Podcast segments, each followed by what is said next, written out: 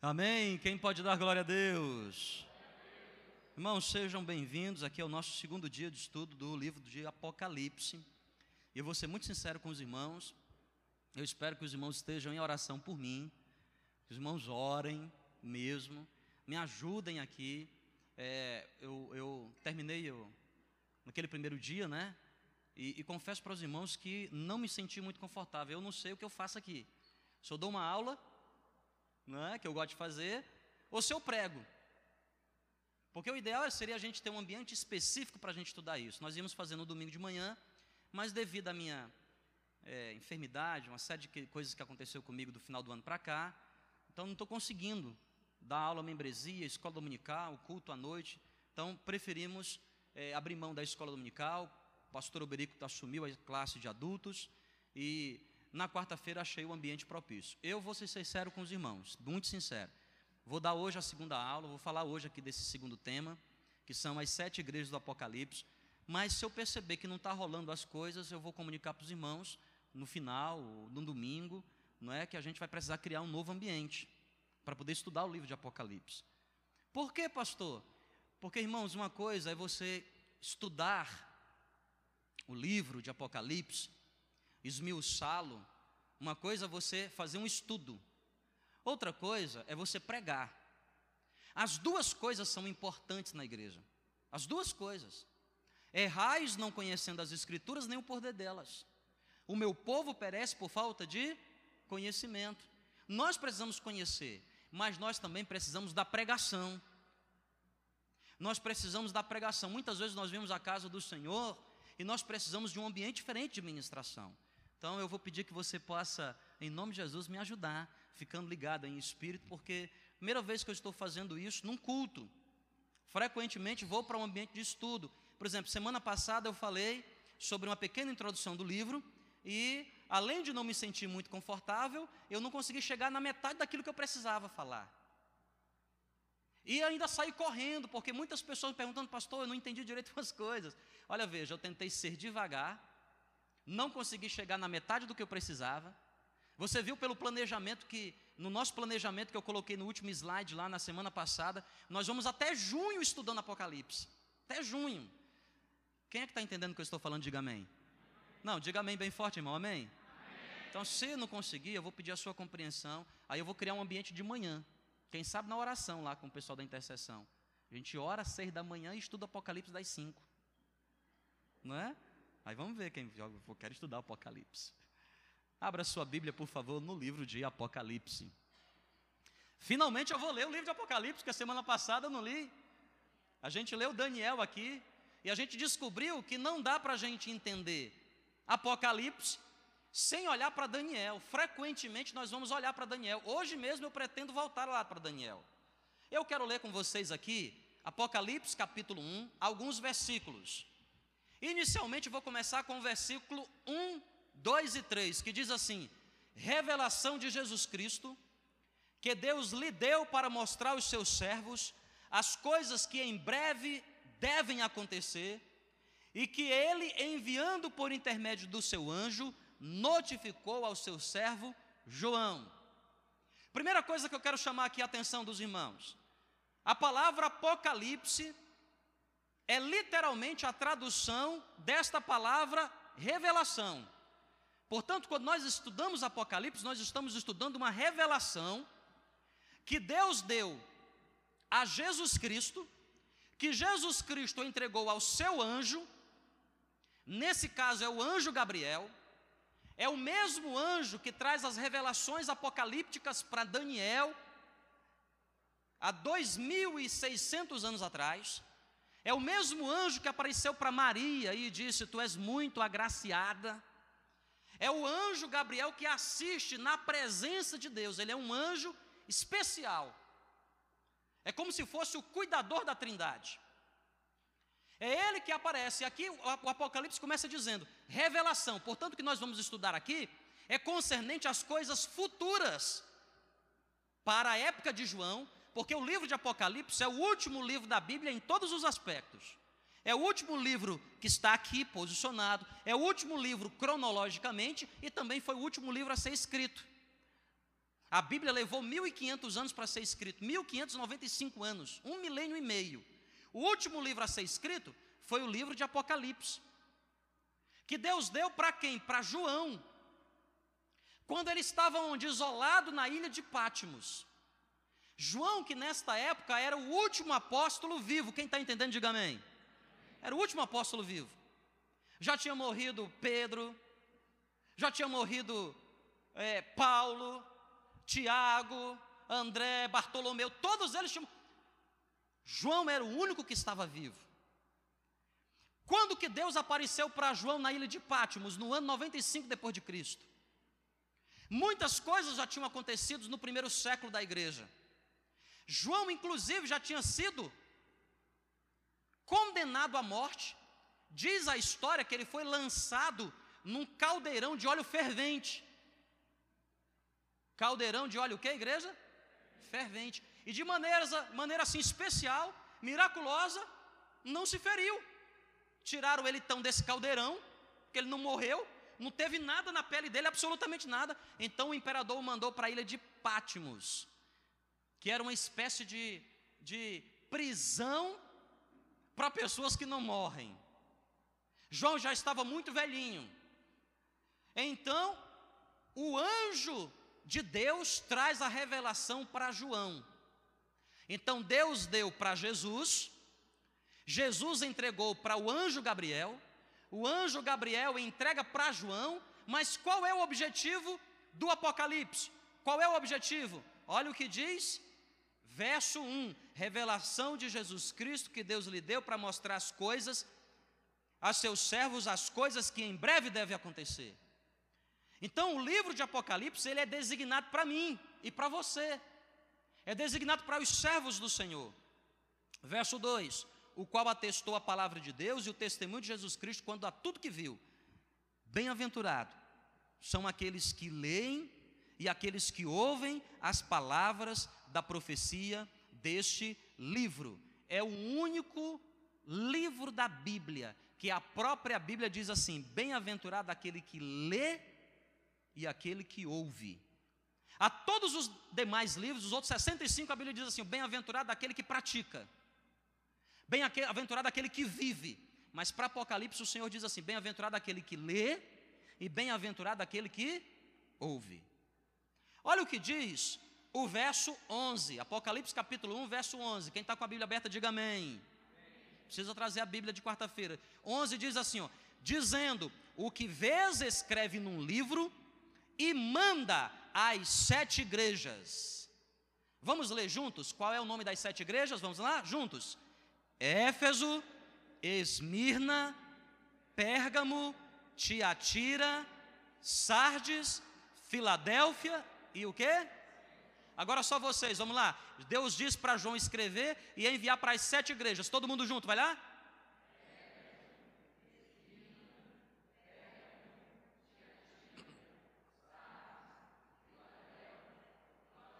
Muito bem, esse é o tema da minha aula hoje, da minha pregação. Prega aula, aula alguma coisa, tá certo?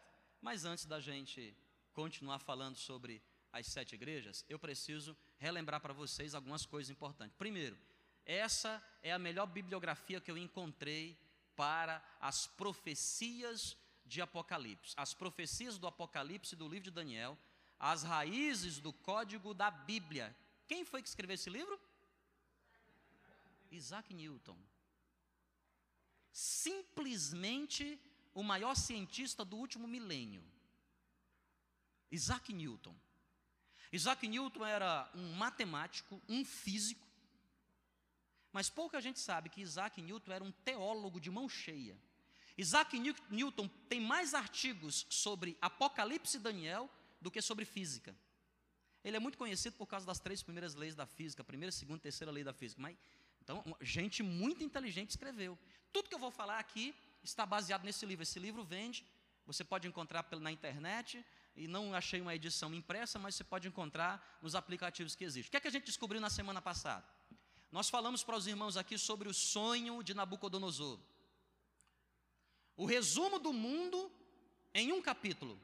o resumo da história humana em um capítulo. Nabucodonosor teve um sonho, ele se esqueceu do sonho, chamou todos os magos, os sábios para interpretar o sonho, e não somente interpretar o sonho, mas para dizer qual foi o sonho que eu tive.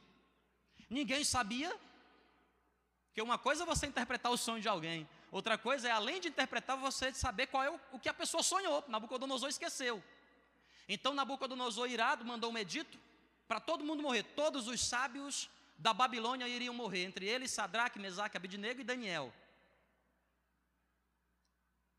Então, antes desse edito ser executado, Daniel disse para o chefe da guarda: Olha, me leva até Nabucodonosor. Me leva até ele, porque o Deus dos céus vai me dar revelação. Quando Daniel chega diante de Nabucodonosor, ele diz assim: Me dá um tempo para eu orar. Porque coisa semelhante a essa que o Senhor está pedindo, nenhum homem pode, mas o Deus dos céus pode nos revelar. Ele vai com Sadraque, Mesaque e Abidinego, põe oração, jejum, ora, Deus dá para ele a revelação, Deus dá para ele o que é, que é o sonho e Deus dá para ele a interpretação do sonho. Daniel chega então diante de Nabucodonosor e diz assim: Ó oh, rei, tu estava deitado no teu leito e tu viste uma estátua terrível. Ela era enorme. E ela era dividida em cinco partes. Ela tinha uma cabeça de ouro, um peito de prata, um quadril de bronze, pernas de ferro e pés, parte em barro, parte em ferro, incluindo, obviamente, os dedos dessa estátua. E nós descobrimos na semana passada o que era isto, porque a própria Bíblia nos, nos ensina, tudo que nós iremos falar aqui, é a própria Bíblia esclarecendo a Bíblia, porque essa é a maneira correta de nós interpretarmos as revelações bíblicas. A Bíblia explicando a Bíblia. E o próprio Daniel, então, no, no seu capítulo 2 do seu livro, diz para Nabucodonosor o que é que é. Ele diz o seguinte: ó oh, rei, a cabeça de ouro és tu, é teu império. Mas depois de ti se levantará um novo rei, um novo império, que não será tão forte quanto o teu, não tão, será tão belo quanto o teu, por isso a representação é prata. E depois desse se levantará um terceiro reino, um reino que terá características que você pode ver em, em Daniel capítulo 7. Em Daniel capítulo 7 há uma descrição melhor desses impérios. E então levantar-se-á então um quarto reino que será como ferro, esmiuçará tudo. E nós descobrimos então na semana passada o que é que representa. Ouro representa o Império Babilônico, sobre a liderança de Nabucodonosor e Belsazar, entre os anos 605 e 539. Prata representa o Império Medo-Persa, sobre a liderança de Dário e de Ciro, entre os anos 539 e 331 a.C. Bronze representa o Império Grego, que tem como seu protagonista Alexandre o Grande e os seus quatro generais, por isso Daniel capítulo 7, um leopardo com quatro cabeças. É, Alexandre o Grande conquistou o mundo, o Império Mundial, entre 331 e 168.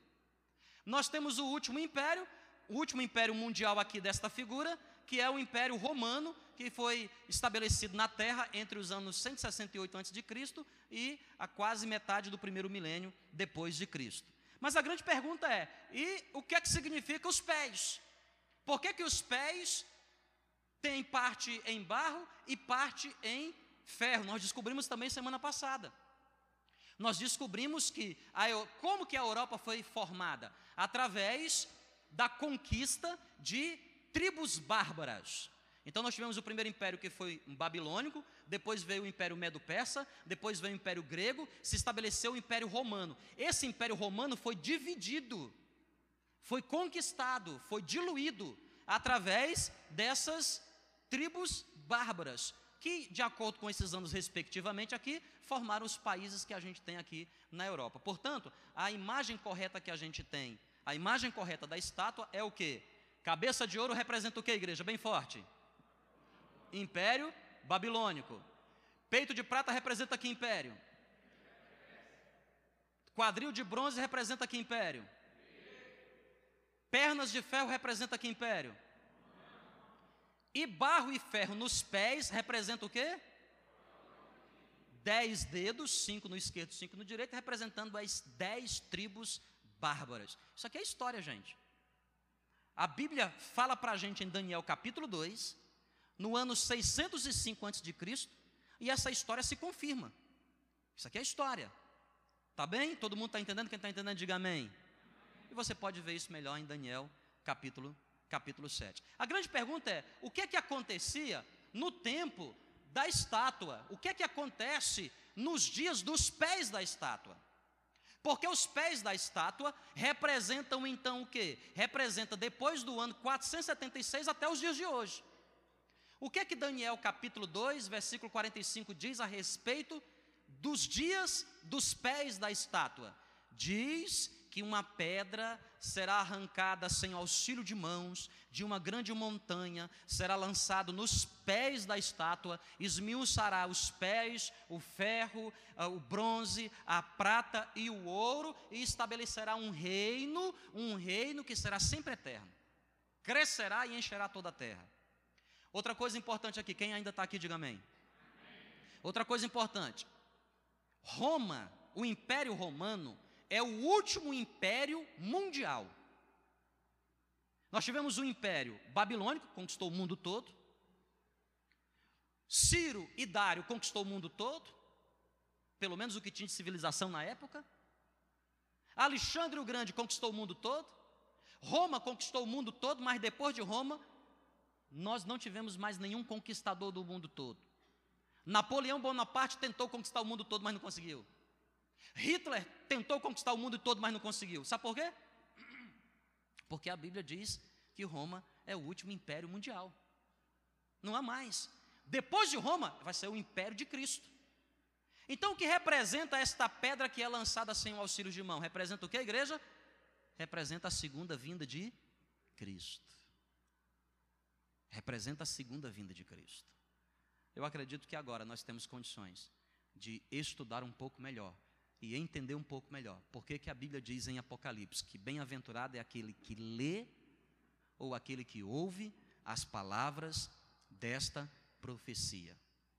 Porque eu quero chamar a tua atenção que a estátua de Nabucodonosor, ela começa no ano 605 e a estátua de Nabucodonosor só tem fim quando Cristo Jesus vier buscar a sua igreja, segunda vinda.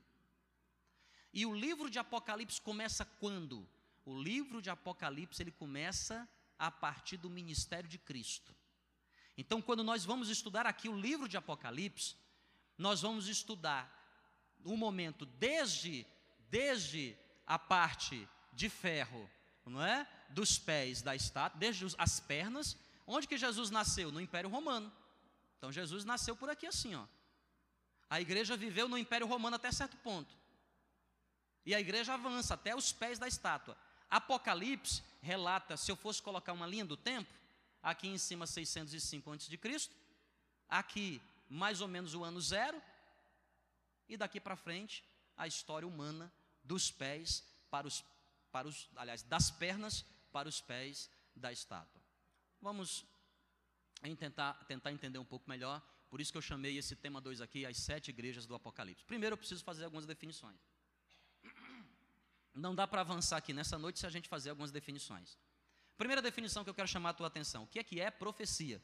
Você pode ler bem alto para mim? O que é, o que é profecia? Presta atenção. Você que é profeta, cheio do xanábria. Presta atenção. Profecia é uma revelação do futuro. E ela na Bíblia sempre vem por meio de símbolos. Não existe nenhuma profecia na Bíblia que não venha por meio de símbolos. E há um motivo pelo qual a profecia vem por meio de símbolos. O que é que o Apocalipse revela? O Apocalipse revela, todo mundo junto?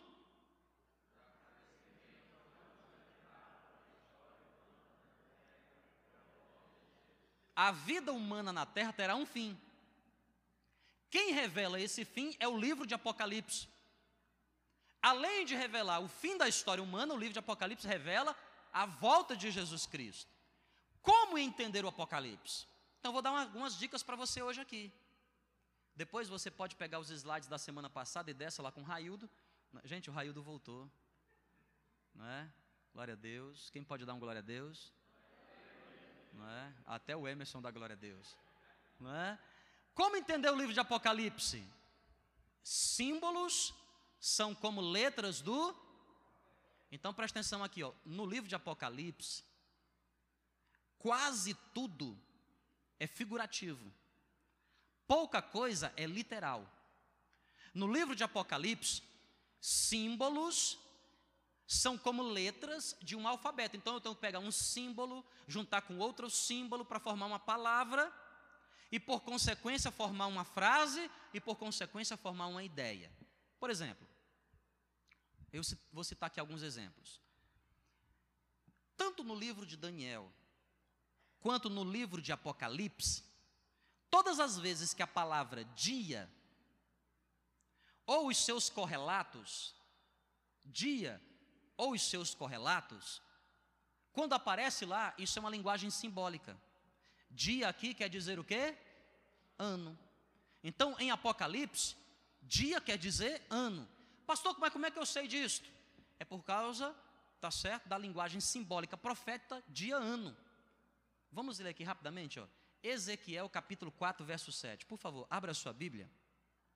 No livro de Ezequiel, Ezequiel, Daniel, pertinho, capítulo 4, verso 7. Olha que coisa interessante.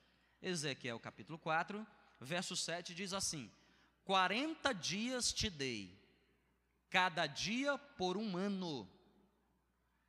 Voltarás, pois, o rosto para o cerco de Jerusalém, como teu braço descoberto, e profetizarás contra ela.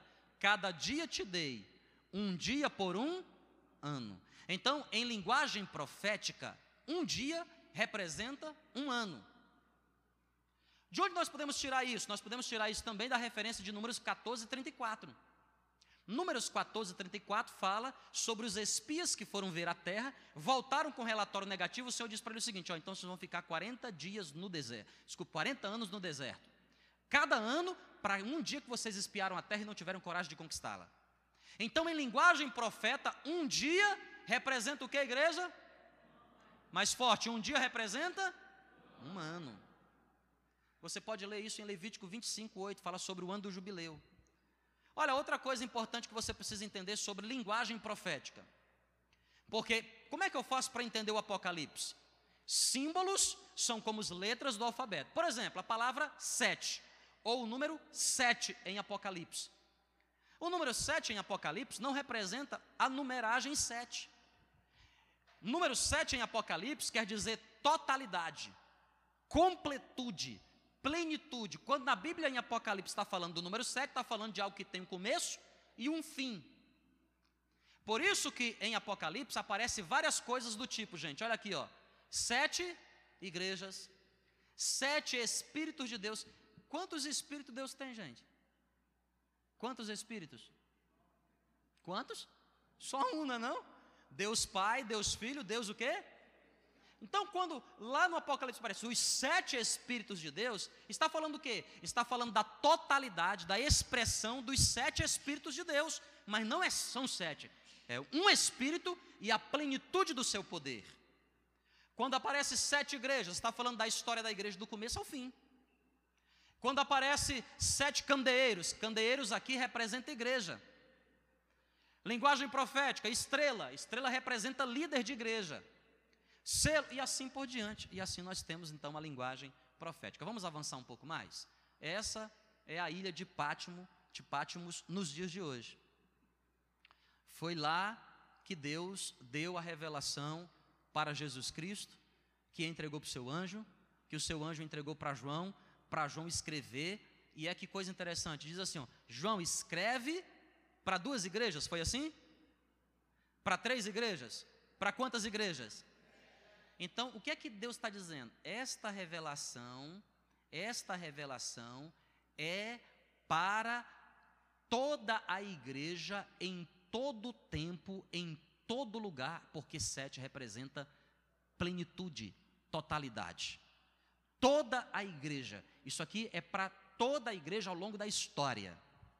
Vamos avançar um pouco mais. Deus deu uma ordem divina. Achei-me em espírito no dia do Senhor, e ouvi por trás de mim grande voz, como de trombeta, dizendo: Que vês, escreve no livro e manda para as sete igrejas. A revelação de Apocalipse é para a igreja em todos os tempos, e ela começa nela.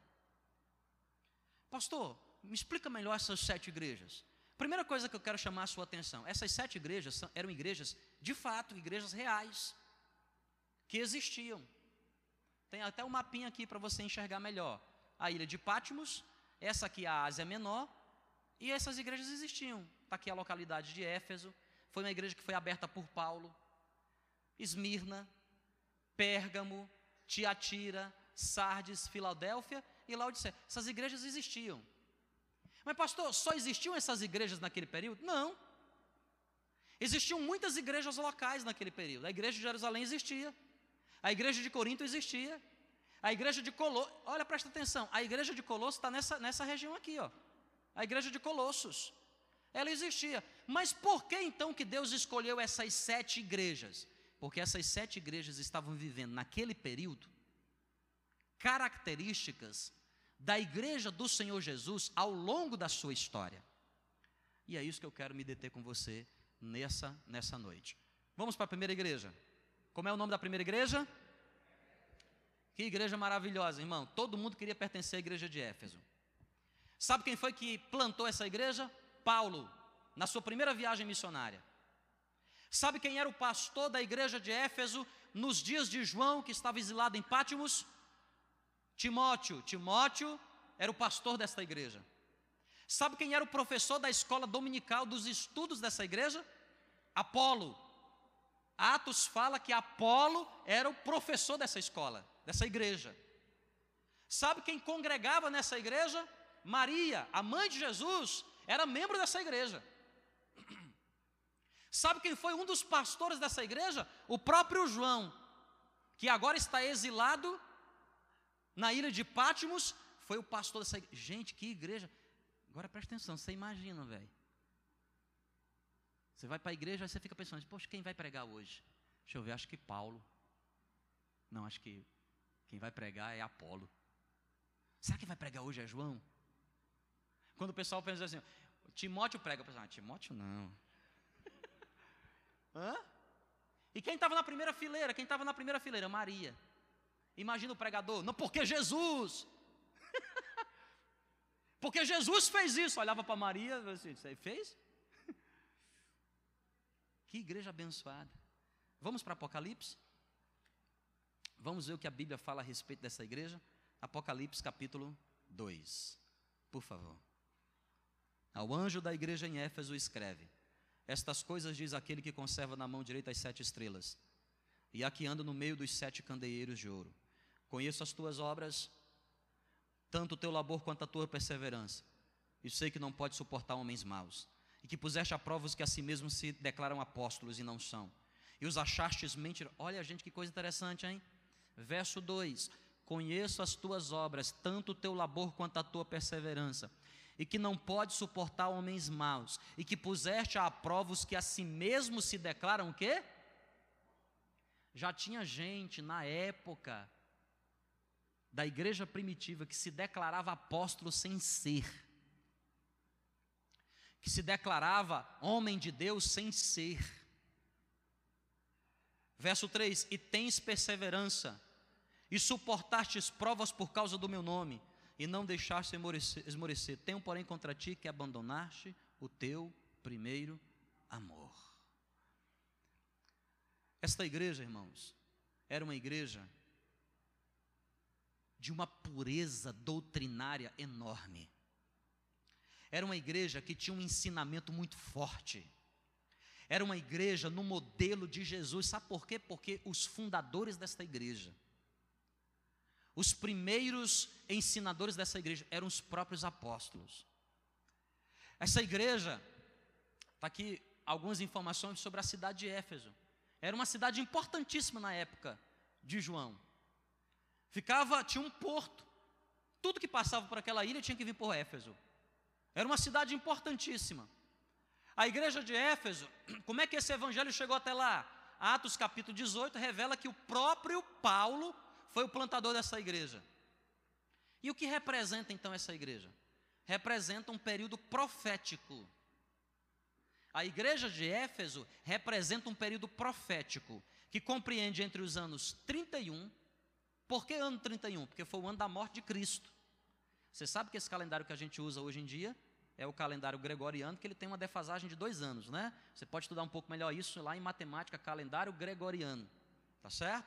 Então tem defasagem. Por exemplo, na contagem correta, nós não estamos em 2016, 17, nós estamos em 2000 e 2000 e quê? 2015. Tá certo? Na contagem do calendário gregoriano. É uma explicação matemática, você pode fazer isso em casa, não dá para eu trazer isso para cá. Então, 31 foi de fato o ano em que Cristo morreu. E o que representa essa carta da igreja de Éfeso? Representa, então, o período da igreja de Cristo entre os anos 31 e 100. Por que o ano 100? Porque foi a morte de João, o último apóstolo. Quais eram as marcas dessa igreja? Essa igreja era, acima de tudo, apostólica. Essa igreja era uma igreja muito próxima do modelo bíblico. O que, que essa igreja tinha de diferente? Diz a palavra do Senhor em Apocalipse que não pode suportar homens. Claro, uma igreja doutrinariamente forte, uma igreja que conhece a palavra, não consegue suportar homens maus. Por quê? Porque vai saber quem é mau, vai distinguir quem é profeta de quem não é profeta, mestre de quem não é, pastor de quem não é pastor, apóstolo de quem não é.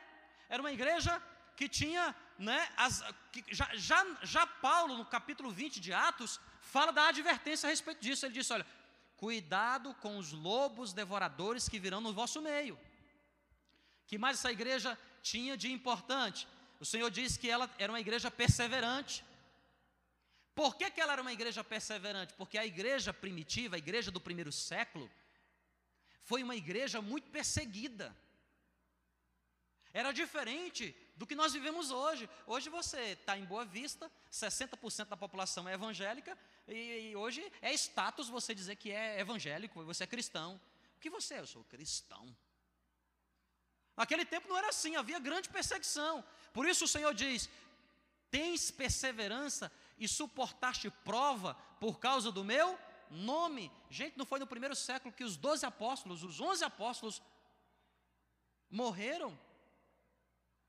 Alguns deles decapitados, outros crucificados, outros jogados em caldeirão, como falei aqui no caso de João. Outros deles degladiados, como é que a gente chama quando a pessoa esquartejado jogado em praça pública, alguns deles queimado vivo. Era uma igreja que sabia perseverar. Pedro e Paulo, por exemplo, foram mortos em Roma por ordem do imperador Nero, mais ou menos no ano 67. Essa igreja era uma igreja perseverante, por quê? Porque ela viu o templo de Jerusalém ser destruído. O primeiro templo, que é o templo de Salomão, foi destruído por Nabucodonosor no ano 630 a.C. Agora, É, é, Zorobabel constrói o templo, com a ajuda de Esdras e Neemias, e esse templo que fora construído, agora é destruído no ano 70, uma igreja que sofreu perseguições. Sabe o que aconteceu com os cristãos do primeiro século? Eles eram levados para o Coliseu Romano para ser a diversão. Era uma igreja perseguida. Por isso, as palavras do Senhor para Éfeso é as palavras: volta ao primeiro amor. Volte ao primeiro amor. Então, Éfeso aqui representa a igreja do primeiro século. Tens, contudo, a teu favor que odeias as obras dos nicolaítas, os quais também eu odeio. Quem eram os nicolaítas? Ó, os nicolaítas eram uma seita que já existia na época do primeiro século, que dizia o seguinte: o importante é você amar a Deus com seu coração.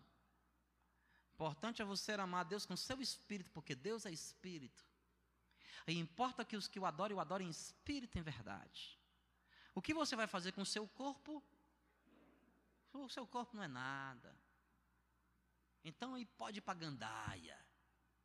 Porque o que você faz com o seu corpo não contamina o seu espírito. E o que é que Jesus diz? Ó, Contudo, tens a teu favor que odeia as obras dos nicolaítas. Então a igreja de Éfeso, o Senhor extingue, fala para ele de uma reprovação, abandonou o primeiro amor. Conselho: arrepende-te, volta à prática das primeiras obras. A promessa: se você vencer, vai se alimentar da árvore da vida que se encontra no meio do jardim. Então, Éfeso representa a igreja dos 100 primeiros anos, do ano 31 até o ano 100 depois de Cristo. Vamos para Apocalipse capítulo 2, verso 8. Ao anjo da igreja em Esmina escreve: Estas coisas diz o primeiro e último, o que esteve morto e tornou a viver. Conheço a tua tribulação, a tua pobreza, mas tu és o quê? Tu és rico. E a blasfêmia dos que a si mesmos se declaram judeus. Gente, vocês estão com a Bíblia aberta, por favor? Apocalipse 2, verso 10 diz assim: ó, Não temas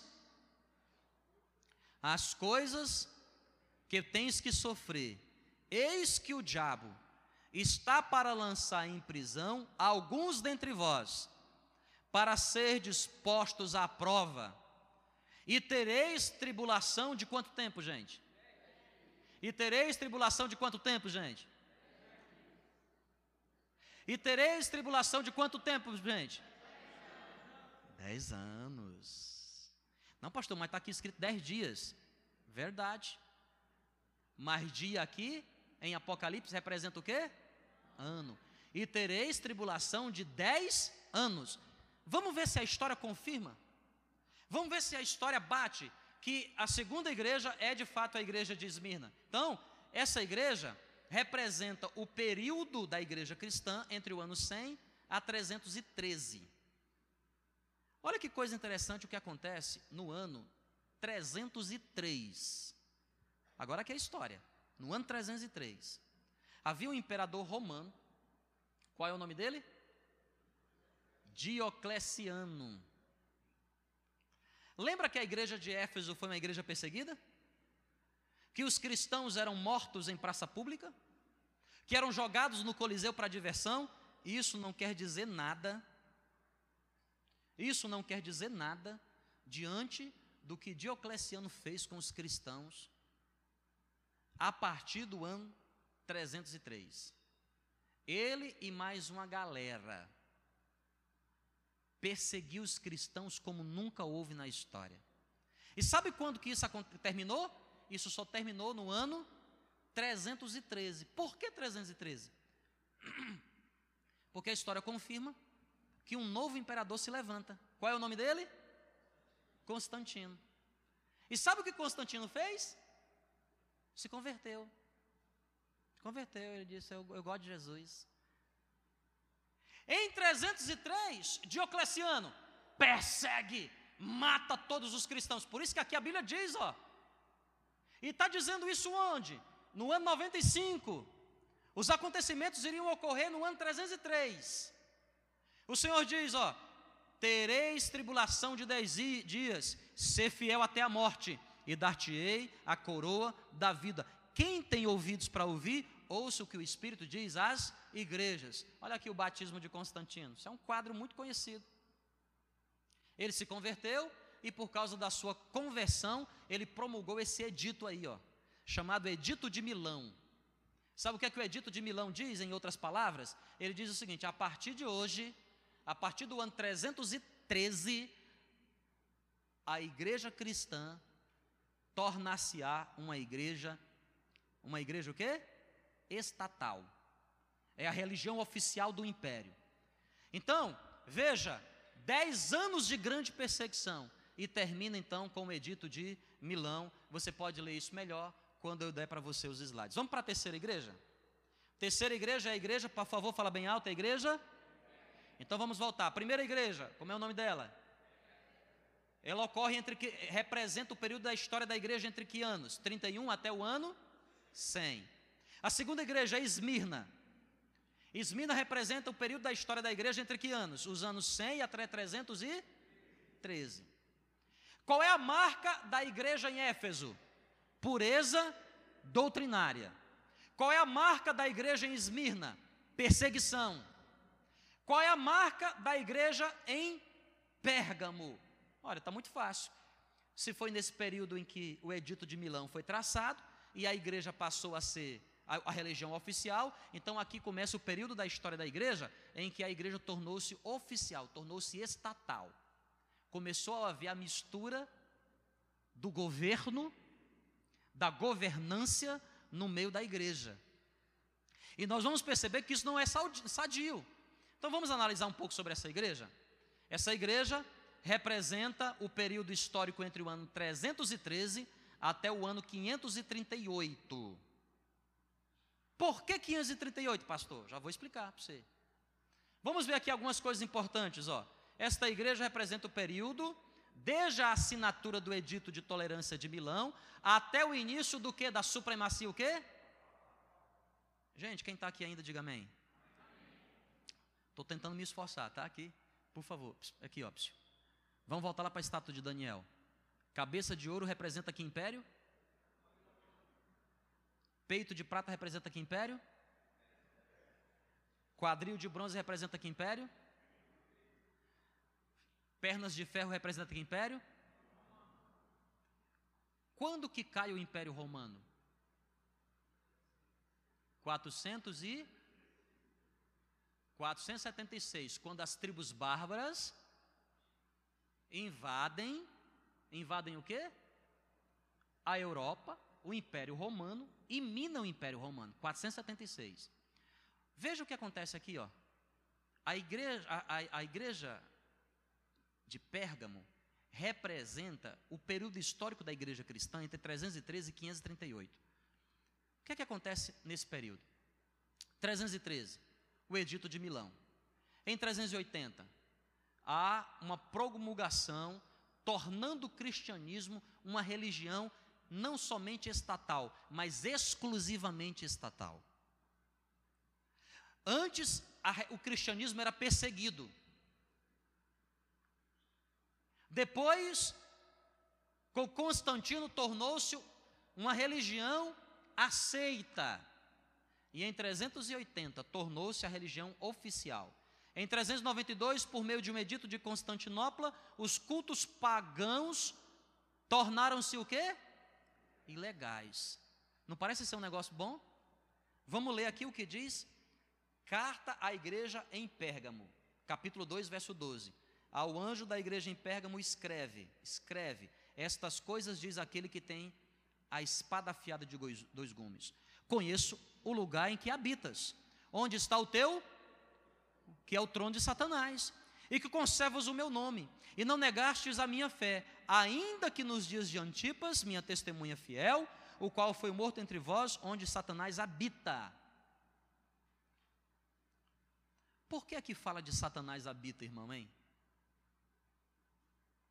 Por que tem a expressão aqui, Satanás está habitando? Mas a gente está vendo na história que a igreja deixou de ser perseguida e passou a ser a igreja favorecida.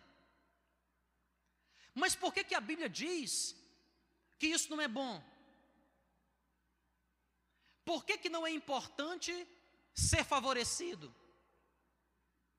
Se você for cristão, não somente de conversão, mas de um pouquinho de experiência, você vai descobrir que os melhores anos de crescimento espiritual da sua vida foram nos anos mais difíceis. Sim ou não? Quando que nós crescemos no cristianismo? Quando está tudo bom ou quando está tudo ruim? Eu gosto de uma frase do teólogo C.S. Lewis que ele diz assim: ó, quando tudo está bom, Deus sussurra. Quando tudo está ruim, Deus grita. Não é que Deus grita e Deus sussurra. Deus fala com a mesma tonalidade. É que quando tudo está bom, eu não escuto. Mas quando tudo está mal, eu escuto tudo. Não é bom para a igreja ser favorecida, nunca foi. Nunca foi. É só você olhar o Antigo e o Novo Testamento. Perseguição faz parte do crescimento. No mundo tereis aflições, mas tem de bom ânimo, eu venci o, o mundo. Olha que coisas impressionantes começam a acontecer com a igreja em Esmirna. Igreja de Esmirna vai do ano 313 até 500 e quanto? Quem anotou? 500 e 500? Fala bem alto que eu não ouvi. 538. Quando que o Império Romano é dissipado? Em 476. Formação, o Império Romano é dissipado e formação da Europa, através daquelas dez tribos bárbaras. Olha que coisa interessante a história conta. E esse aqui é um dos historiadores mais famosos da época dos quatro, cinco primeiros séculos. Olha o que, que ele diz aqui, ó as dez tribos bárbaras, as dez tribos bárbaras, disseminam o Império Romano entre os anos 352 e 476. A última tribo a ser conquistada é no ano 476. Mas algumas das tribos que conquistaram o Império Romano resistiam ao cristianismo. Resistiam a esse cristianismo. Então, em 533, o Edito de Justiniano declara o Papa João II como cabeça de quê? Todas as igrejas cristãs até então. Mas havia uma tribo chamada de Ostrogodos. Quem lembra dela? Está lá naquela nossa tabelinha. Essa tribo resistiu. E essa tribo só cedeu ao papado em que ano? A história conta no ano 500 e Por isso que a igreja de Esmirna é a igreja favorecida, é a igreja estatal que começa nos anos 313, período da história da igreja em 313 até 538. Por quê? Em 538 nós começamos então a quarta igreja. Como é o nome dessa igreja? Vamos para Apocalipse, capítulo 2, verso 18. Ao anjo da igreja de Tiatira escreve: estas coisas diz o Filho de Deus, que tem os olhos como chama de fogo, os pés semelhantes ao bronze polido. Conheça as tuas obras, o teu amor, tua fé, teu serviço, tua perseverança. E as tuas últimas obras são mais numerosas que as primeiras. Tenho, porém, contra ti que toleraste esta mulher. Como é o nome dela? Quem aqui lembra de Jezabel? Do tempo do rei Acabe. Esposa do rei Acabe. Não é? Quem nunca ouviu a mensagem do pastor Cláudio Duarte, não é? Como é o nome da mensagem? Homem banana, mulher abacaxi. Leia, é baseado em Acabe e Jezabel. Homem banana, mulher abacaxi. Pensa na mulher abacaxi, essa mulher. E o que que Jezabel fazia no tempo? O que que Jezabel fazia no tempo? Quem está aqui, diga amém. O que que Jezabel fazia no tempo do rei Acabe? ela corrompia os profetas. Ela fazia o quê? Corrompia. Corrompia como? Como é que ela corrompia? Corrompia como? Corrompia os profetas. Corrompia os homens de Deus. Por isso Elias foi para o deserto, ficou sozinho. Ele disse: Deus me leva embora, acaba comigo, porque não dá para resistir contra essa mulher. Até que Deus disse assim para ele: Ei, fica aí, rapaz, tu acha que tu é a última cocada preta? Assim como você tem mais 400 que não dobraram o seu joelho diante de Baal. Essa igreja representa o período da igreja papal. Por que, que representa o período da igreja papal? Porque foi o pior período da igreja cristã até então. Declínio espiritual. Nesse período, o pregador pregava no púlpito e era como nos tempos dos filhos de Eli, se deitava com as meninas fora da igreja. Foi nesse período em que todas as práticas de Jezabel voltaram.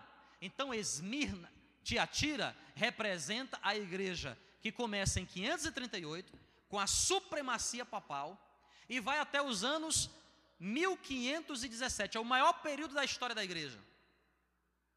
Perceba que Tiatira é que igreja aqui? Qual é o número dessa igreja? É a quarta. Está praticamente ali no meio, tá ou não está? Porque são sete igrejas. Muito condizente com o período da igreja cristã na Idade Média, conhecida como a Idade das Trevas. O que, que acontece em 1517? 1517 é o ano em que Martinho Lutero, lá na Alemanha, ele vai e promulga no castelo de Wittenberg as suas 95 teses. E dá início à reforma o que, igreja? Reforma protestante. Lutero na Alemanha, João Calvino na França, John Knox na Holanda, João Wesley na Inglaterra. Então a igreja em Tiatira representa os anos de 538 até 1517, que é quando começa o período da reforma protestante. Vamos avançar um pouco mais? Nós chegamos então à quinta igreja. Igreja em Sardes, capítulo 3 de Apocalipse. Ao anjo da igreja em Sardes escreve: Estas coisas diz aquele que tem os sete Espíritos de Deus. Quantos Espíritos? Quantos Espíritos? Quantos Espíritos? Deus tem quantos espíritos, irmão? Já pensou no meio do culto assim? Que espírito é que está baixando aqui em mim agora? Hum, espírito de quê? Deus só tem um espírito, lembra? Sete em todo o Apocalipse, quer dizer plenitude. Aquele que tem os sete espíritos, aquele que tem a totalidade do Espírito de Deus. Nós temos o Espírito Santo de Deus morando em nós, sim ou não? Temos. Quem aqui é, é salvo em Cristo Jesus, levanta a mão bem alto. Então o Espírito Santo de Deus mora em você. Mas presta atenção, a plenitude do Espírito Santo de Deus está em você? Não está. Por isso que tu é pecador, sem vergonha, safado. Que é a plenitude do Espírito. E às vezes você está cheio do Espírito Santo, mas às vezes você não. O que é que Jesus está dizendo? Estas coisas diz aquele que tem os sete espíritos. O que é está falando? Eu, Jesus, eu tenho a plenitude dos sete espíritos de Deus. Conheço as tuas obras. E que tem nome de que vives, mas está o quê? Morto. Ser vigilante. E consolida o resto que estava para morrer. Verso 5: Ao que vencer, assim será vestido de vestiduras brancas, de modo que de, de nenhum modo apagarei o seu nome apagarei o seu nome do livro da vida. Pelo contrário, confessarei o, o seu nome diante do meu Pai, diante dos seus anjos. Representa então Sardes, o período da igreja reformada, que vai entre 1517 até 1798. Esta igreja representa então o período do máximo da reforma protestante. Por que, pastor, 1798? Por que, que é 1798? Nós temos que entender um pouco isso. Sardes é a quinta igreja. Vamos lá recapitular aqui, eu já estou chegando ao final. Vamos lá, rapidamente. Éfeso, qual é o período da igreja de Éfeso? De 31 a 100. Qual é a característica dessa igreja? Pureza doutrinária. Esmirna é a segunda igreja, entre os anos 100 e 313. Qual é a marca dessa igreja? A igreja perseguida.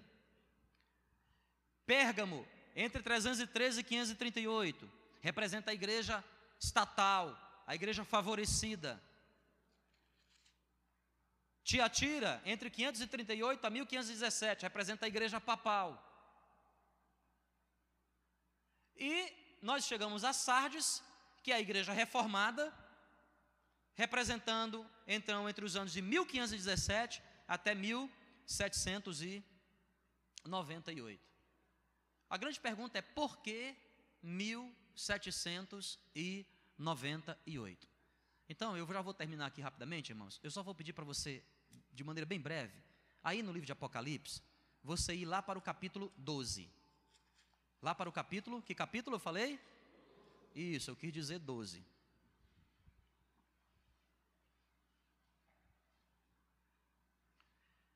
Quem poderia ficar de pé e ler bem alto para mim o verso 6?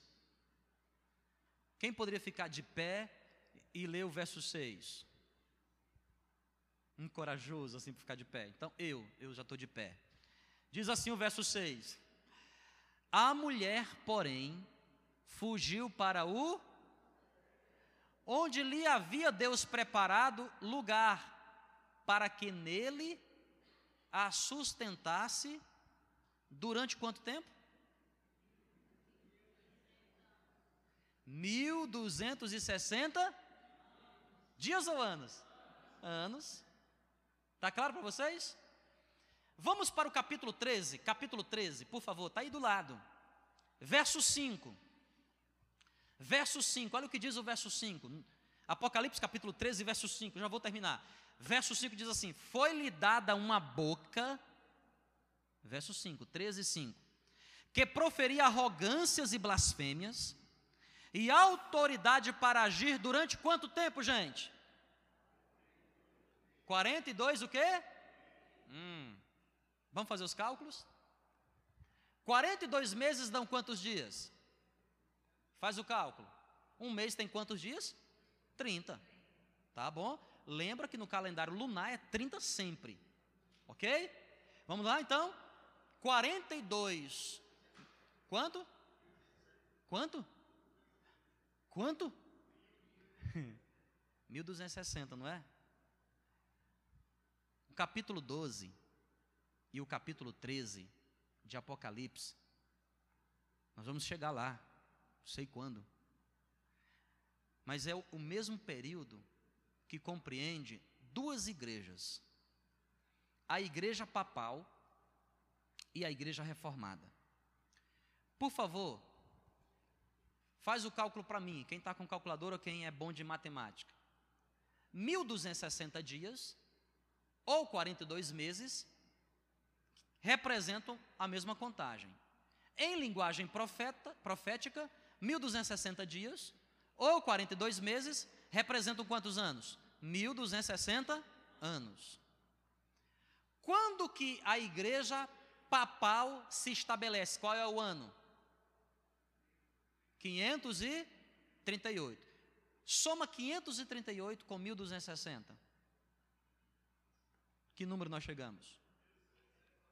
1798. Quando nós chegarmos nos capítulos 12 e 13, nós vamos perceber atos da história. O que é que fala Atos não, Apocalipse. O que é que fala Apocalipse capítulo 12? A mulher e o dragão. Quem é a mulher? A igreja. Quem é o dragão? Vamos descobrir lá no capítulo 12. Apocalipse capítulo 13. A besta que emerge do mar. Mar aqui representa povos. Lembra, nós estamos em linguagem profética. Mar aqui representa povos, nações, línguas, tribos. É uma besta que emerge dos povos, das línguas, das tribos, é uma espécie de Babel. E a Bíblia diz, tanto no capítulo 13 de Apocalipse quanto no capítulo 12, que Deus ia dar uma fuga. Uma fuga para a mulher. Olha o que diz 12, 6. A mulher, porém, fugiu para o deserto, para um lugar onde Deus havia preparado. Quem é a mulher? A mulher que representa a igreja. Em 538, assume então a supremacia papal. E o que é que a supremacia papal, igreja de Esmirna, tem de peculiar? Jezabel. Jezabel que contamina a igreja, a indulgência, a corrupção,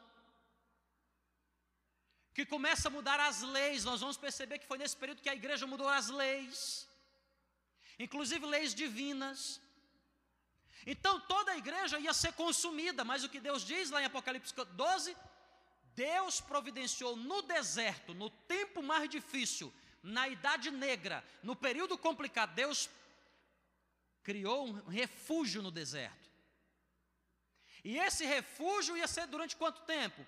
1260 dias, ou 42 meses. E por que que isso iria acontecer no ano de 1798?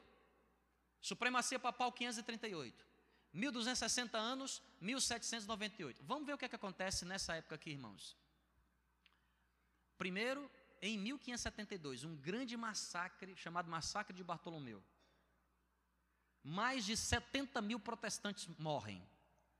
Vamos avançar um pouco mais em fevereiro de 1798, o último Papa imperial foi preso por ordem de quem?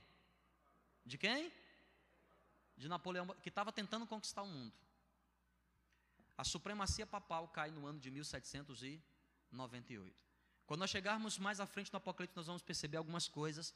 Nós precisamos recorrer ao livro de Daniel para entender algumas coisas mais particulares.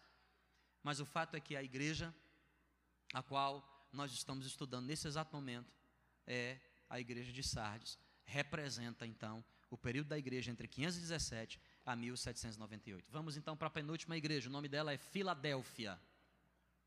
O que é que essa igreja tem de interessante? Representa o período da igreja entre 798 a 1844.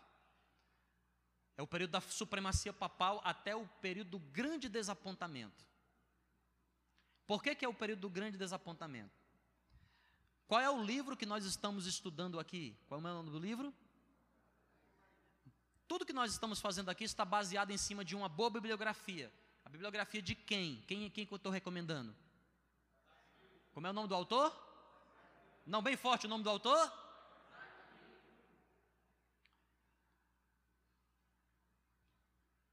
Um grande estudioso, chamado Guilherme Miller, pastor batista, pegou as informações de Isaac Newton, tudo que ele já tinha publicado, e segundo as suas informações, ele achou que Cristo Jesus, ele fez um cálculo previsível.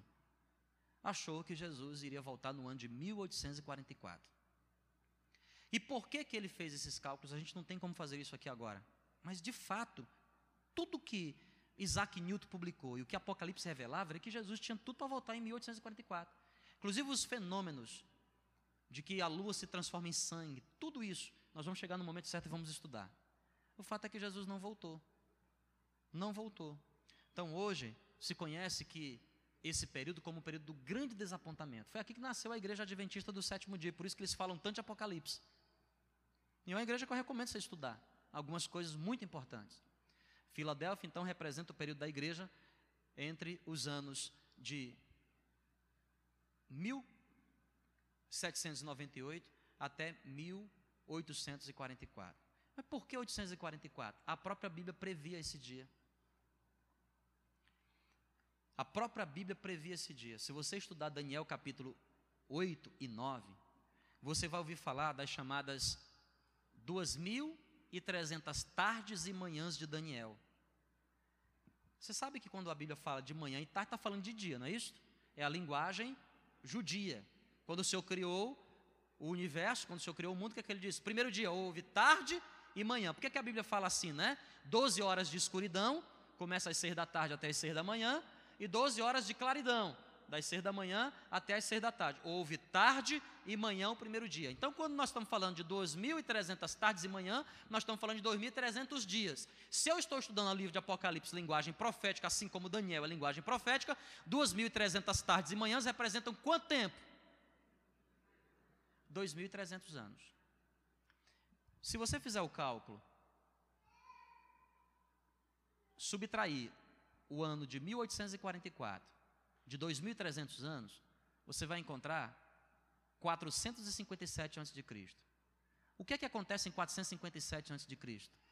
As revelações de Daniel em Daniel capítulo 8.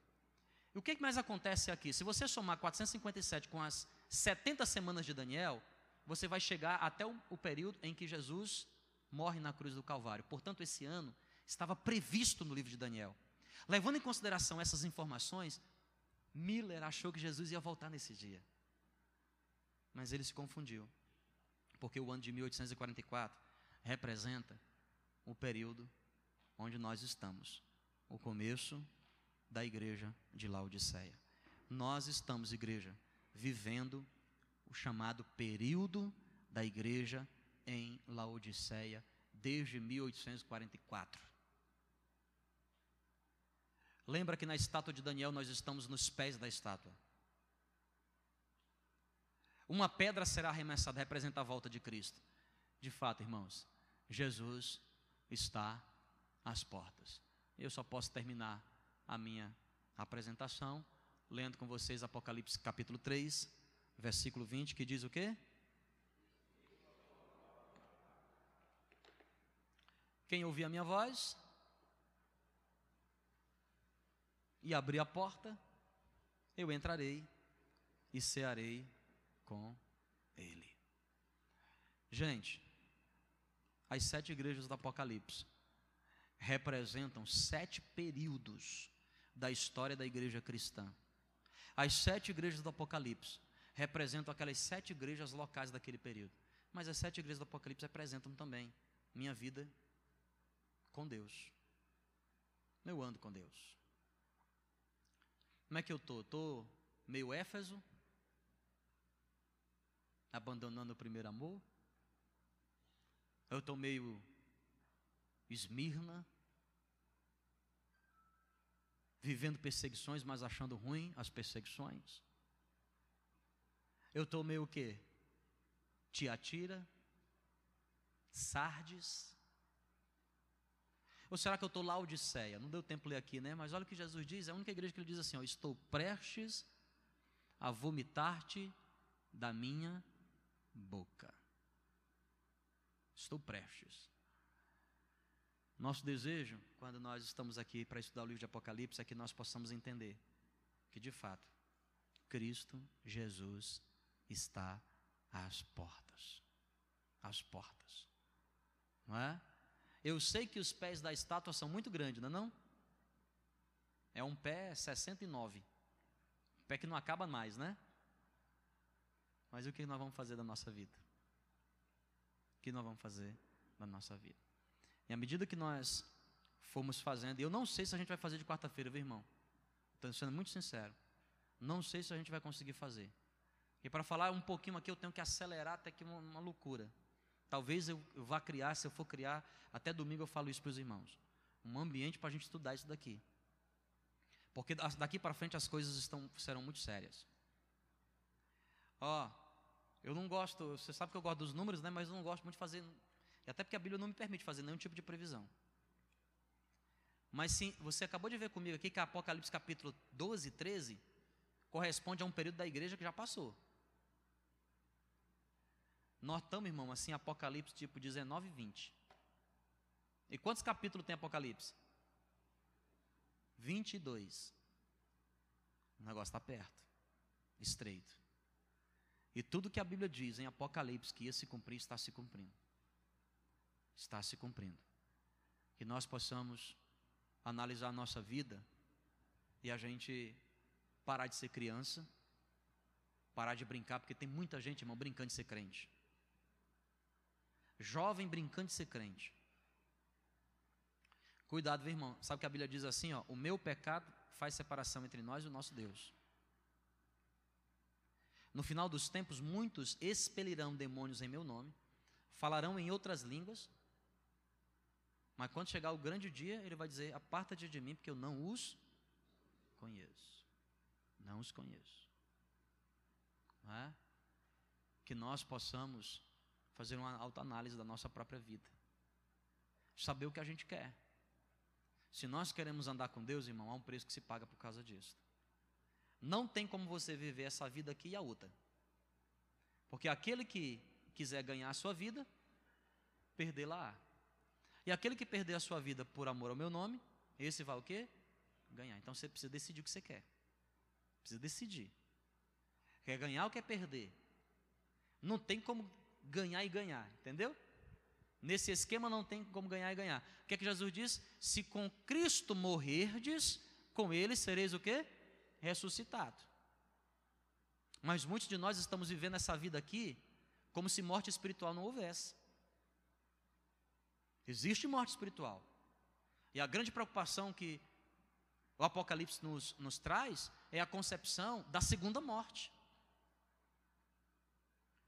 O que, adianta você viver a vida maravilhosamente bem, mas no dia, irmão, você não ser contado, né? não ser contado. E eu vou dizer um negócio para você aqui, ó. Eu tenho 39 anos, desde os quatro frequento a igreja, 35 anos dentro da igreja. Sempre ouvindo, Jesus vai voltar, Jesus vai voltar. Confesso para você que eu não dei muita bola, não.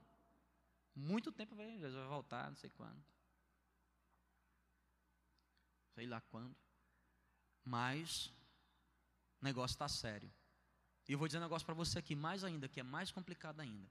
Nem todo lugar que está escrito igreja é igreja. E nós vamos ver isso no Apocalipse. A besta que emerge do mar já emergiu faz tempo. Ó. A besta que emerge da terra está rodando por aí. A besta. E nós vamos entender. Quer dizer, a besta está rodando e a gente de besta aqui, né? E a gente de besta, porque a gente não consegue compreender. Não é um livro muito difícil, desde que você ache um pouquinho de tempo para ler a palavra. Né? E sabe por que, que às vezes no culto de quarta-feira a gente não consegue também avançar um pouco mais? Porque a gente está acostumado, irmão. A gente está acostumado a só viver de paliativo, né?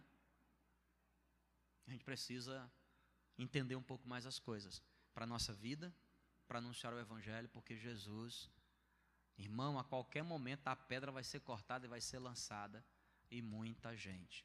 No capítulo 19, o Senhor diz assim: Saí dela, povo meu, sair dela, da grande Babilônia, quantos crentes, denominações inteiras, igrejas inteiras estão vivendo na Babilônia e nem sabem que estão. Vamos ficar de pé? Em nome de Jesus.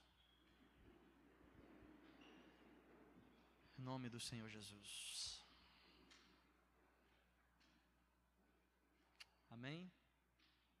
pedir para você curvar sua cabeça, para você fechar os seus olhos em nome.